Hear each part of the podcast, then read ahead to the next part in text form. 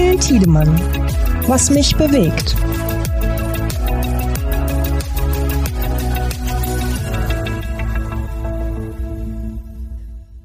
Eine neue Woche und eine neue Woche heißt bei Was mich bewegt auch eine neue Folge Was mich bewegt. Wir kommen jetzt immer montags raus. Ich begrüße dich, Pascal. Hallo Yannick und hallo an alle unsere Zuhörerinnen und Zuhörer an diesem ja, Montagmorgen, vielleicht auch Dienstag, vielleicht auch Mittwoch, wann immer Sie und ihr die Folge hört. Ähm, aber ich glaube, Yannick, es ist äh, unser Wechsel von den Freitag auf den Montag, das können wir schon sagen, ist ganz gut angenommen worden. Ja, das hat auf jeden Fall äh, so ein bisschen was auch an unserer an der Resonanz auch äh, hier bei unserem Podcast auch getan und ich glaube, es ist glaube ich der richtige Weg jetzt ähm, immer montags rauszukommen und dann haben die Leute äh, im Laufe der Woche Zeit hier unseren Inhalten zu lauschen, wenn sie Bock drauf haben. Ganz genau. Pascal, dann lass uns doch gleich direkt reinstarten mit dem Thema, mit deinem Thema ja der letzten Zeit, der letzten Woche. Was hat dich denn so bewegt? Ja, ich habe mir in letzter Zeit ähm, so ein wenig Gedanken gemacht nochmal ähm, über die Rolle des CIOs in den letzten Jahren. Ja, das ist äh, das das das hat gerade einfach den so, so einen Aufhänger. Ich habe ich habe mir in den letzten Tage ähm, äh, Wochen so ein bisschen Gedanken darüber gemacht, wie man das, was wir bei Automotive IT machen, mal zusammenfassen könnte, anderen vorstellen könnte. Das habe ich auch an der einen oder anderen Stelle gemacht und habe mir dabei eben, wie gesagt, auch so ein bisschen Gedanken gemacht über die Rolle des CIOs, weil ich schon finde, ähm, Janik, dass man aktuell erkennen kann, dass sich da viel verändert. Das hat in den letzten zehn Jahren, die wir das Ganze jetzt auch begleiten und beobachten, immer getan. Ja, also ganz äh, salopp gesagt, als wir vielleicht mal angefangen haben, ähm, äh, saß der CIO noch irgendwie im, im Keller und man musste irgendwie die bei der Presseabteilung, ähm, ja, musste im Prinzip der Presseabteilung erklären, wer eigentlich der IT-Chef ist, ja, ganz äh, überspitzt formuliert. Und inzwischen äh, sitzt der, äh, der CIO, ähm, in dem Fall die CIO, ähm, ja sogar schon äh, beim einen oder anderen Unternehmen im Vorstand, wenn wir mal an Hauke Stars denken bei, bei Volkswagen. Also da hat sich einfach viel viel verändert, viel getan und ich glaube, es gibt aktuell wirklich eine Entwicklung, womit man das ganz gut zusammenfassen kann, nämlich inzwischen sitzt der CIO im Beifahrersitz des Business. Ähm, also ich glaube, Yannick, wir haben in den, in den Interviews, die wir auch führen, in den Gesprächen, die wir führen, noch nie so häufig gehört, dass die IT wirklich zu einem Business Enabler, zu ähm, ja für einen Wertbeitrag im Unternehmen steht, dass es wirklich darum geht, mit der IT dafür zu sorgen, dass das Unternehmen nicht einfach nur reibungslos funktioniert, sondern auch wirklich besser wird. Also dass man wirklich einen Schritt weiterkommt durch die Digitalisierung. Dieser Punkt, der ist jetzt, glaube ich, wirklich gekommen. Ähm, Janik, du hast ein ganz, ganz spannendes Interview geführt mit dem Daimler Truck CIO Markus Klesson. Mhm. Ähm, wo ich mir mal ein Zitat mal rausgegriffen habe, was ich total spannend fand, äh, weil er das nämlich in einem Zitat wirklich total gut zusammenfasst. Da hat er nämlich im Interview gesagt, in der Vergangenheit hat sich die IT häufig eher als Zulieferer gesehen und sobald hinter die spezifischen Anforderungen im Lastenheft an Haken gemacht werden konnte, war die Arbeit getan. Diese Zeit ist vorbei. Wir müssen heute zusammen mit dem Business die Verkäufe und Umsätze voranbringen und gleichzeitig unternehmensintern Effizienzen heben ist wichtig, über den Tellerrand zu schauen und zu begreifen, wir sind so sehr Teil des Business wie jeder andere auch. Und da steckt natürlich ganz, ganz viel drin, weil Natürlich sagt er auf der einen Seite äh, unternehmensintern Effizienzen heben. Ja, natürlich geht es bei der IT immer darum, Abläufe zu optimieren, Prozesse zu optimieren ähm, und irgendwie Abläufe im Unternehmen zu verbessern. Aber es geht jetzt eben auch ganz stark darum, dazu beizutragen, dass das Unternehmen wirklich Werte generieren kann, also sich an der Wertschöpfung zu beteiligen. Und das ist so ein bisschen im Selbstverständnis auch des CIOs, ist das durchaus was Neues. Ja, also IT war eine ganze Zeit lang ähm, reiner Kostenfaktor. Ich glaube, wenn wir mal so ab und an so ein bisschen in die in die in die Branche reinhorchen, ähm, viele CIOs sind immer noch beim am CFO äh, aufgehangen, was vielleicht auch ähm, nicht ganz der sinnvollste Weg ist oder so ein bisschen unterstreicht eigentlich, wie man die IT häufig sieht, nämlich als etwas, was im Unternehmen Geld kostet. Und überspitzt formuliert, ähm, die IT bemerkt man immer nur dann, wenn irgendwas nicht funktioniert, ja, wenn ein Band still wenn, äh, wenn der äh, E-Mail, E-Mail-Server nicht läuft, ähm, dann bemerkt man immer die IT und dann, dann ruft man da äh, sozusagen da im Helpdesk an. aber dass die IT jetzt etwas wird, wo der, wo der IT-Chef und die IT-Chefin im ja, im, wie ich es gesagt habe, im Beifahrersitz des Business sitzt und wirklich an Wertschöpfung beteiligt ist und sich dadurch aber auch, und das ist so ein bisschen noch dieser eine Gedanke weiter, dadurch aber auch stärker Gedanken darüber macht, in welchen Bereichen brauchen wir eigentlich eine hohe Kerneigenleistung und welche Bereiche brauchen wir nicht. Das ist so eine Diskussion, Janik, die führen wir ja auch seit ein, zwei Jahren ähm, nochmal wieder verstärkt, weil da, wo es früher vielleicht so ein bisschen ja sehr fließende Übergänge gab, in ganz vielen Themen gab es immer mal interne Expertise, aber auch immer mal externe Expertise, gibt es jetzt einige Bereiche, wo man wirklich sagt, nein, da müssen wir rein. Das sind Zukunftsthemen, das sind wertegenerierende Themen. Die müssen wir selbst beherrschen. Da müssen wir äh, up to date sein. Da brauchen wir internes Know-how. Da können wir uns nicht darauf verlassen, dass externes Know-how ähm, ja nur vorhanden ist, was dann im Prinzip auch wieder weiterziehen kann oder anderen genauso zur Verfügung gestellt wird. Was ist also wettbewerbsdifferenzierend? Und da müssen mhm. wir reingehen. Und zwar auch wirklich auf, auf viel, auf, auf, auf weiß nicht, vielleicht 100 Prozent. Und was sind Bereiche, die das nicht sind. Ja, ich erinnere mich an ein, äh, an ein Zitat, was ich gehört habe. Ähm, kein Autohersteller verkauft auch nur ein Auto mehr, weil er sein Rechenzentrum selbst entwickelt und betreibt. Ja. Und das sind natürlich so diese Themen, die kann man dann und muss man vielleicht dann auch wirklich rausgeben. Und das ist aber so eine Diskussion, Janik, da kannst du auch mal was dazu sagen, weil, weil du hast ja, wie gesagt, auch dieses Interview mit Markus Claesson geführt. Ich glaube, du hast auch ein einen spannenden Talk auf der Bühne mit Martin Hofmann ähm, gerade erst geführt. Das hast du schon anklingen lassen, ähm, wo sich auch noch mal so ein bisschen Rollen verändern. Ähm, wie siehst du das Ganze denn? Also ich glaube, es ist ein, ein Prozess dabei oder ein Wandel, der sich in den letzten Jahren eingestellt hat oder auch eine Erkenntnis, die sich gerade bei den Automobilunternehmen, nicht nur bei den Herstellern, auch bei den Zulieferern breit gemacht hat, ist, dass der CIO oder die Person, die sozusagen die Geschicke der IT leitet, eigentlich ja auch die Person ist, die das Know-how hat, wenn es darum geht, äh, digitale Geschäftsmodelle aufzusetzen, also das, das Digital-Know-how, das Daten-Know-how, auch das Software-Know-how hat. Also die, da, da steckt schon ganz viel, viel Know-how und Expertise drin. Und dass die Unternehmen erkannt haben, wenn wir diese, äh, wenn wir diese Person oder wenn wir auch die Abteilung, die dahinter steht, auch ganz aktiv auch in die in, in, in die Entwicklung des Produkts oder auch in, in das Business mit einbinden, dann haben wir eine Chance, da auch mit, mit einer gewissen Geschwindigkeit auch voranzukommen. Also zu sagen, jetzt müssen wir, also gibt es ja auch diese, das haben wir ja auch schon diskutiert, diese Tendenz zu sagen, jetzt müssen wir die Themen Software, ähm, äh, Digitalisierung, das müssen wir jetzt wieder auslagern. Da brauchen wir jetzt müssen wir eigene Einheiten für aufsetzen, die das Thema wieder zurückführt ins Unternehmen. Und da haben wir viel auch ja schon drüber diskutiert, dass das auch nicht immer gut funktioniert ähm, weil diese, diese, diese Schnellboote oder diese Einheiten natürlich auch nicht wirklich immer nah an den, an den, an der, sage ich mal, harten Realität des, des Unternehmensalltags in der Produktion oder in der Entwicklung äh, ähm, wirklich mit, mit angefügt ist oder dort integriert ist.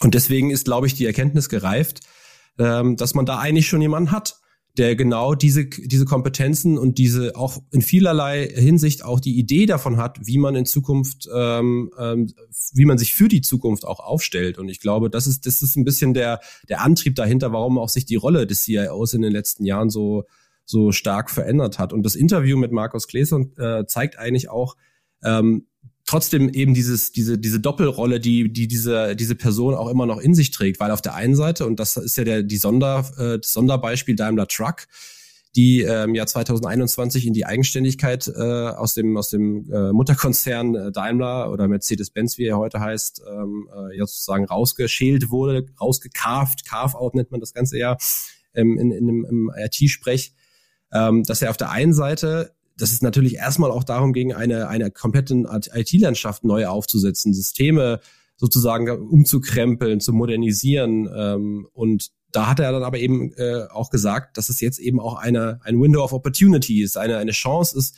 auch Dinge ganz neu zu denken und ganz neu zu machen. So. Und da, daran hat sich wieder gezeigt, ähm, wie, dass es nicht nur darum geht, sozusagen Infrastrukturthemen jetzt äh, zu modernisieren, neu aufzusetzen, im Betrieb zu halten, Effizienzen zu heben, du hast es ja gerade schon gesagt, sondern eben auch ähm, äh, über, über neue Möglichkeiten nachzudenken und auch über neue Formen der, der Zusammenarbeit natürlich auch nachzudenken. Das ist ja, wenn wir über das Thema Agilität sprechen ähm, und mehr auch Richtung Software äh, schauen, da knüpft so ein bisschen auch der Talk mit, mit Martin Hofmann auf dem Caster mit an. Ähm, dass es da jetzt natürlich auch viele Chancen gibt, auch Dinge anders zu machen und der CIO ist so aus unserer Warte, glaube ich, einer der, der wesentlichen Figuren, die das Ganze treiben. Ja, ähm, da, da kommt ja auch so eine kleine Diskussion rein, die wir auch hier bei Was mich bewegt schon mal geführt haben, nämlich diese CDO versus äh, CIO äh, Diskussion. Und die habe ich auch gerade erst vor wenigen Tagen mit jemandem geführt, ähm, wo wir so ein bisschen ja im Gespräch gemeinsam festgestellt haben, naja, es war natürlich auch so ein bisschen vielleicht in der Vergangenheit ähm, auch etwas medienwirksames, ja, weil wenn ich nämlich sozusagen eine, die mit der Autoindustrie eine Branche hat, die sich vorwerfen muss, bei Digitalisierung nicht gerade vorne mitzuspielen. So in der Vergangenheit, ne? Dann habe ich natürlich auch das Bedürfnis, nach außen zu zeigen, dass das jetzt anders ist und dass da jetzt was passiert und dass da jetzt was kommt. Und das kann ich im Prinzip ja wirksam und sichtbar ja eigentlich nur machen, wenn ich dann jemand Neues installiere oder eine neue Einheit installiere, wenn ich im Prinzip ganz salopp gesagt eine Pressemitteilung rausgeben kann, wo ich sage, ähm, das ist ab jetzt unser Digitalchef und der führt ab jetzt folgende Einheit ähm, und, und ähm, ja, bringt das Digitale voran. Das hätte ja nicht funktioniert, wenn ich gesagt hätte, ähm, der CIO übernimmt jetzt ab jetzt auch noch die Aufgaben, irgendwie Digitalisierungsstrategie voranzutreiben. Aber tatsächlich ist er eigentlich die richtige Funktion und die richtige Position, das zu tun. Du hast es vorhin gesagt, man hat doch jemanden im Unternehmen, der sich, der die ganzen Technologien im Prinzip unter und in seiner Abteilung bündelt und da die Kontrolle drüber hat. Und wir wissen ja auch, wie sehr sich viele CIOs selbst als diejenigen verstehen, die das Thema Digitalisierung ins Unternehmen tragen, die das Thema treiben, die das Thema übersetzen, die das Thema den Mitarbeitern zugänglich machen und da auch diese kommunikativen Aufgaben, diese Kultur-Mindset-Aufgaben übernehmen. Also ähm, ja, fand ich einfach nochmal noch mal spannend, dass ich so noch, das nochmal Revue passieren zu lassen, wie sich das die letzten zehn Jahre so verändert hat, um heute wirklich an einer Rolle äh, zu stehen, an einem Punkt zu stehen, an dem diese Rolle oder an, an, an dem dieser Rolle wirklich ein großer Wertbeitrag auch äh, beigemessen wird. Ja, ich finde auch so total spannend zu sehen, wie sich diese, wie sich diese, diese Rolle eben auch verändert hat. Ich meine, wir sind jetzt auch schon ein bisschen dabei bei Automotive IT und haben das eben das Thema ja auch begleitet und das war am Anfang sicherlich auch noch ein anderes Verständnis bei vielen. Ne? Also klar ja, gab es ein bisschen die Leuchttürme oder die, die da, äh, die Avantgardisten, die da auch vorangegangen sind, aber ähm, die siehst du neu, heutzutage deutlich mehr als noch vor zehn Jahren. Also das ist auch so ein bisschen da meine, meine Einschätzung. Ja, aber Yannick, äh, Stichwort deine Einschätzung. Was ist denn dein Thema, was du mitgebracht hast diese Woche an diesem Montag?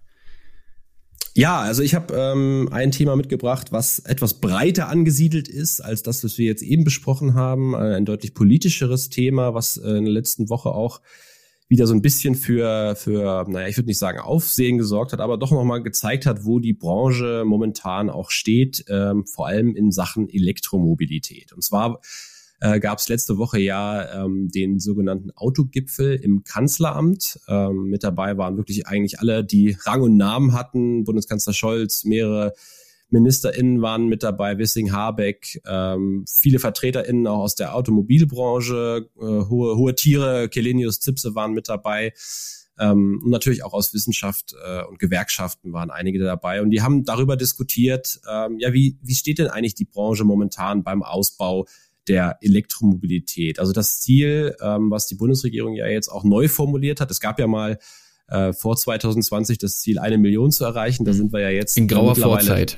Ja, genau. Ähm, das, das Ziel wurde ja bis zu dem Zeitpunkt nicht erreicht. Das, da sind wir jetzt mittlerweile. Wir sind jetzt bei ja äh, ungefähr 1,3 äh, Millionen Elektroautos auf, auf deutschen Straßen, sagt der VDA. Ähm, aber das Ziel, was jetzt ausgegeben wurde für, für die nächste Dekade oder die äh, den Anfang der nächsten Dekade, 15 Millionen. 15 äh, Millionen Elektroautos auf äh, deutschen Straßen und ähm, das ist wieder mal ein äh, sehr ambitioniertes Ziel, was dort ausgegeben wurde. Also das äh, scheint auf jeden Fall so ein, so ein Sport zu sein, der der Politik, Politik oder der, auch der Verantwortlichen in der Politik äh, äh, da auch sehr ambitioniert voranzugehen.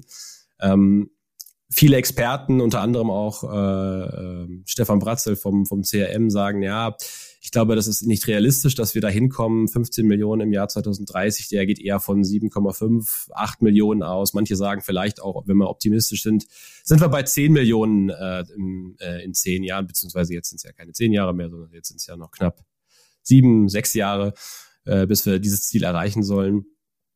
aber wenn man so ähm, die Stimmen sich angehört hat, ähm, die in dem Kontext auch laut wurden, sagen, ja, äh, wie es momentan läuft oder wie der Ausbau da läuft, das ist auch eigentlich keine, ein weiter so ist keine Option. Äh, die Situation bei der Elektromobilität ist absolut nicht zufriedenstellend. Ähm, und das ist natürlich dann schon auch die Frage, und die wurde auf diesem Autogipfel erörtert, was muss sich denn eigentlich ändern, damit Deutschland den Anschluss äh, an, an Weltmarktregionen wie zum Beispiel China, die da natürlich ein enormes Tempo jetzt auch schon in den vergangenen 10, 15 Jahren vorgelegt haben, was muss da eigentlich passieren, ähm, damit wir diesen Anschluss erhalten oder dass wir überhaupt nur in die Nähe dieses Ziels ähm, 15 äh, Millionen Elektroautos im Jahr 2030 kommen. Und wir haben ja in den letzten Jahren durchaus einige positive äh, positive Entwicklungen, sei es bei der Ladeinfrastruktur, natürlich auch bei dem, beim Absatz der Elektroautos. Aber es gibt noch viele Problemstellen und viele Dinge, die man natürlich auch an der Stelle verbessern kann. Also ein ganz klarer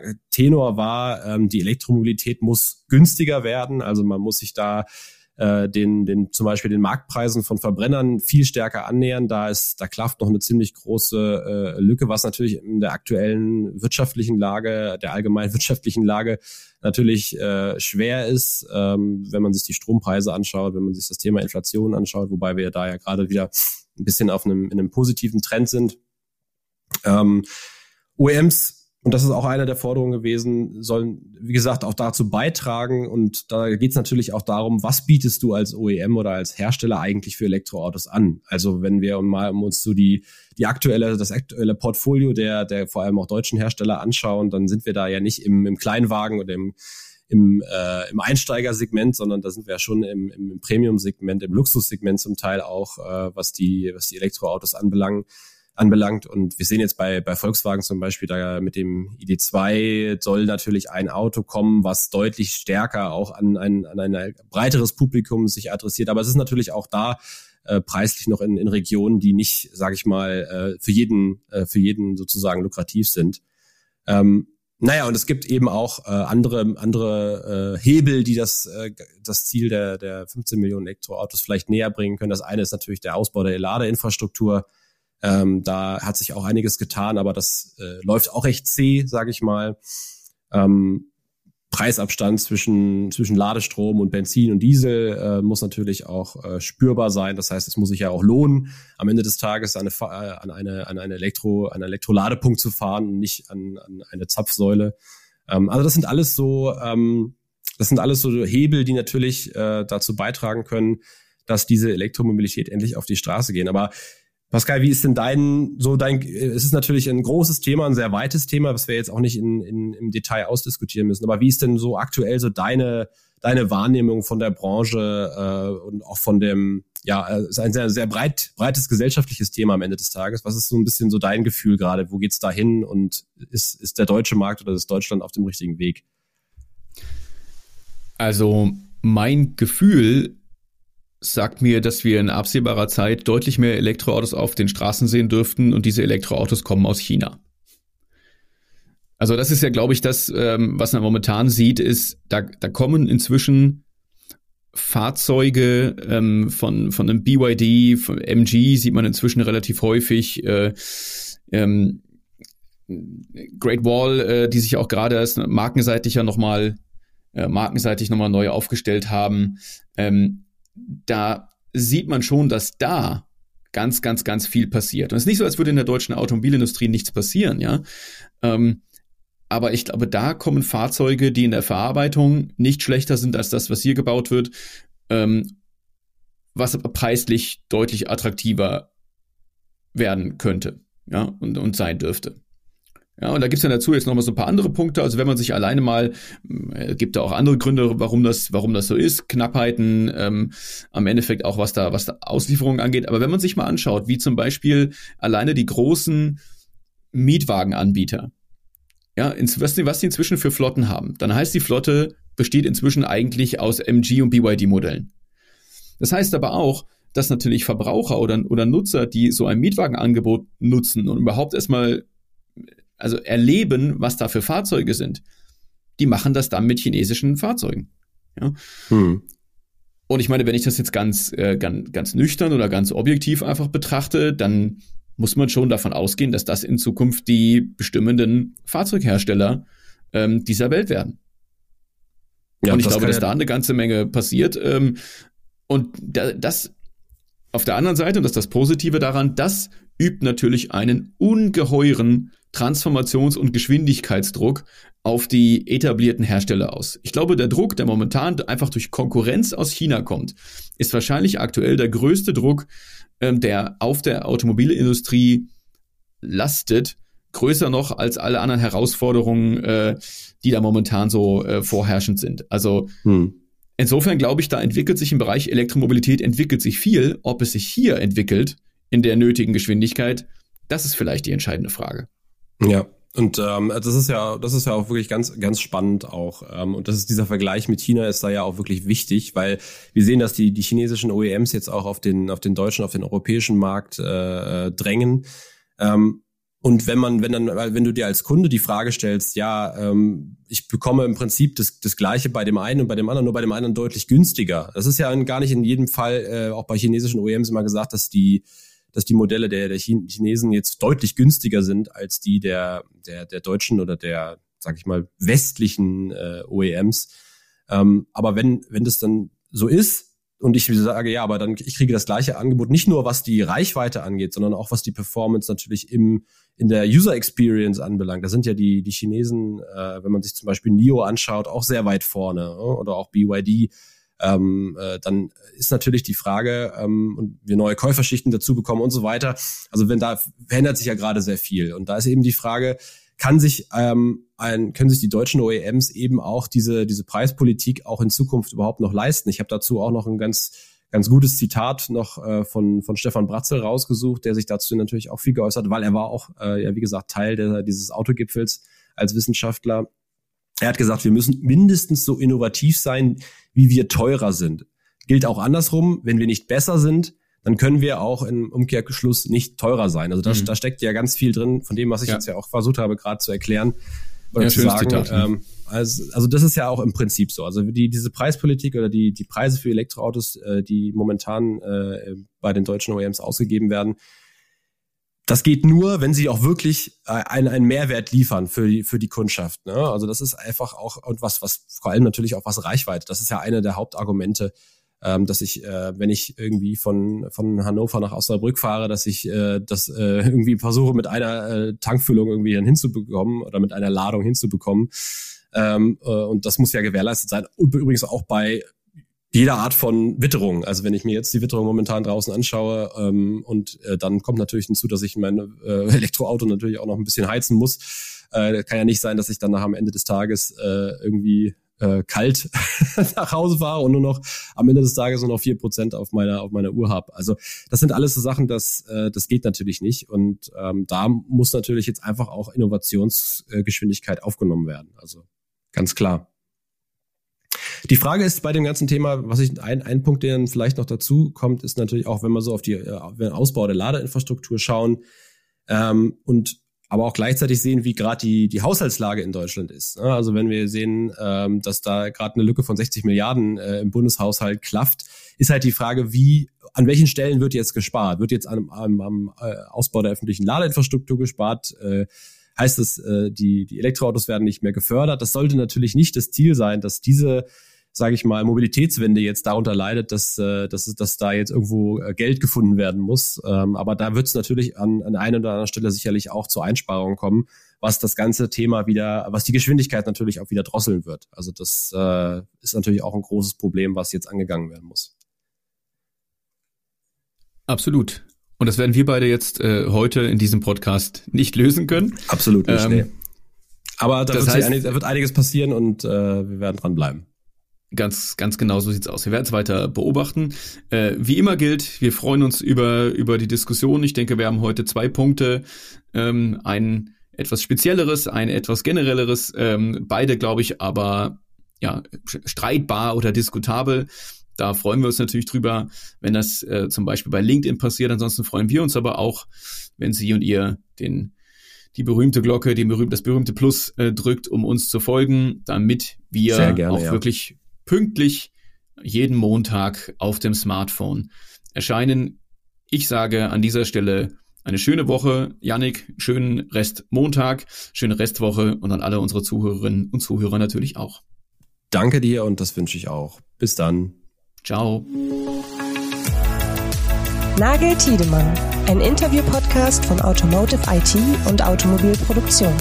Alle Infos zur Folge in den Show Notes. Weitere Episoden überall, wo es Podcasts gibt.